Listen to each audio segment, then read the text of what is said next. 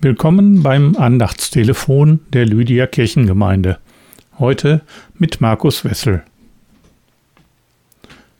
Wenn ich zaubern könnte. Ich sitze wie gebannt beim Geburtstag einer guten Freundin. Ein Kollege von ihr kann zaubern. Sowas macht mich wahnsinnig. Immer wenn ich denke, ich hätte einen Trick verstanden, passiert wieder etwas, was ich nicht verstehe. Selbst die Kinder in unserem Jugendzentrum kennen Tricks, bei denen mir außer Kopfschütteln nichts übrig bleibt.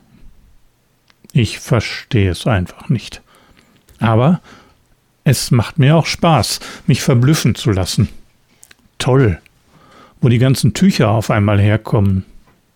Und woher wusste die, welche Karte ich aus dem Kartenstapel ausgesucht hatte? Wenn ich doch auch bloß zaubern könnte. Wenn ich zaubern könnte, würde erst einmal alles verschwinden, was mir nicht so gut gelungen ist oder wo ich jemandem mit einer doofen Bemerkung wehgetan habe. Wenn ich zaubern könnte, würde ich bei manchen Menschen ihre unentdeckten Talente hervorzaubern. Wenn ich zaubern könnte, wäre die Welt ein bisschen bunter und voller Musik. Oder wenn ich mehr beten würde.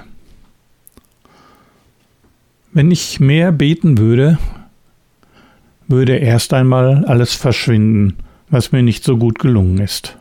Oder wo ich jemandem mit einer doofen Bemerkung wehgetan habe. Wenn ich mehr beten würde, würde ich bei manchen Menschen ihre unentdeckten Talente hervorholen.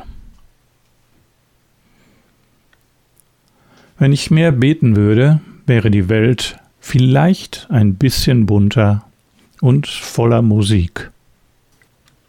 Ja, beten ist kein Zauberspruch und Zauberei erst recht nicht. Aber beten verändert etwas. Es ändert Haltungen, es ändert Blickweisen und überrascht auch oft genug. Mal versuchen.